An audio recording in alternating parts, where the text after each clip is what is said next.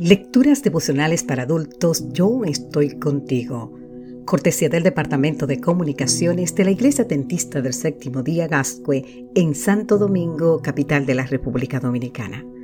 En la voz de Sarat Arias.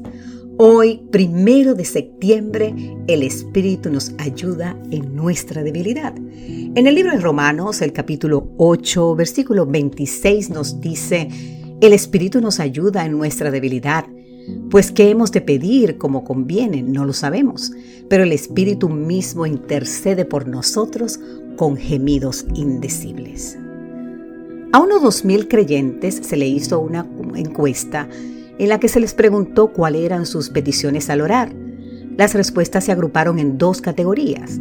Primero, peticiones terrenales y segundo, peticiones espirituales. La mayor parte del contenido de las plegarias estaba relacionada con la familia, la salud, la seguridad financiera y las preocupaciones generales de la vida.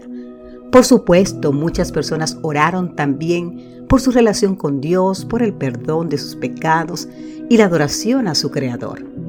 Sin embargo, fue evidente que los asuntos mundanos resultan más relevantes que los espirituales para la mayoría de las personas. El apóstol Santiago, con todo el pragmatismo que lo caracteriza, se refiere al egoísmo de nuestras oraciones al decir, en el libro de Santiago capítulo 4 versículos 2 y 3, ustedes quieren algo y no lo obtienen, matan, sienten envidia de alguna cosa y como no la pueden conseguir, luchan y se hacen la guerra. No consiguen lo que quieren porque no se lo piden a Dios y si se lo piden, no lo reciben porque lo piden mal, pues lo quieren para gastarlo en sus placeres. Estas palabras me asustan, dice el autor del devocional. Describen a una persona que ora, pero que tiene intenciones asesinas, que es envidiosa, que es codiciosa, que se para frente a Dios y expresa sin tapujos lo que desea. Me he preguntado varias veces, ¿soy esos que oran así? ¿Soy uno de los que piden mal? ¿De los que solo procuran satisfacer las apetencias insaciables de una naturaleza caída?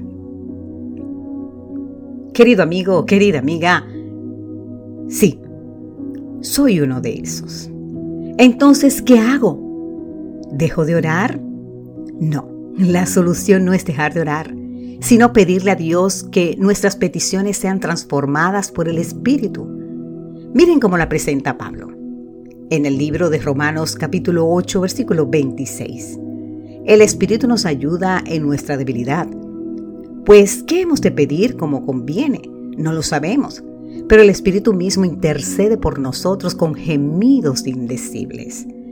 El Espíritu Santo toma mi oración y la transforma, porque Él sabe que mi petición refleja mi naturaleza caída, débil e imperfecta. El consolador toma mi oración, intercede por mí, la transforma. Y el Padre me dará lo que el Espíritu pidió para mí.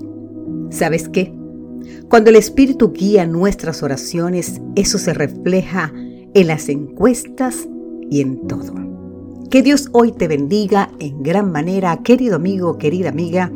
Y recuerda, oremos, clamemos a nuestro Dios. Él siempre está dispuesto a escucharnos.